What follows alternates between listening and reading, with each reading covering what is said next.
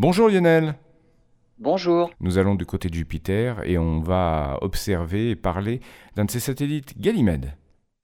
Ganymède, en fait, la petite sonde Juno, qui est en orbite autour de Jupiter depuis 2016 maintenant, et les astronomes de la NASA ont effectué un survol rapproché de la plus grande des lunes du système solaire, Ganymède. Avec ses 5200 km de diamètre, un Ganymède est même plus grand que la planète Mercure. Il aura fallu attendre plus de 20 ans hein, depuis le dernier survol euh, de Ganymède par la sonde Galileo, elle aussi en orbite autour de Jupiter. Juno est passée à seulement 1038 km au-dessus de Ganymède. Un survol qu'elle a effectué à une vitesse de quand même 66 800 km/h.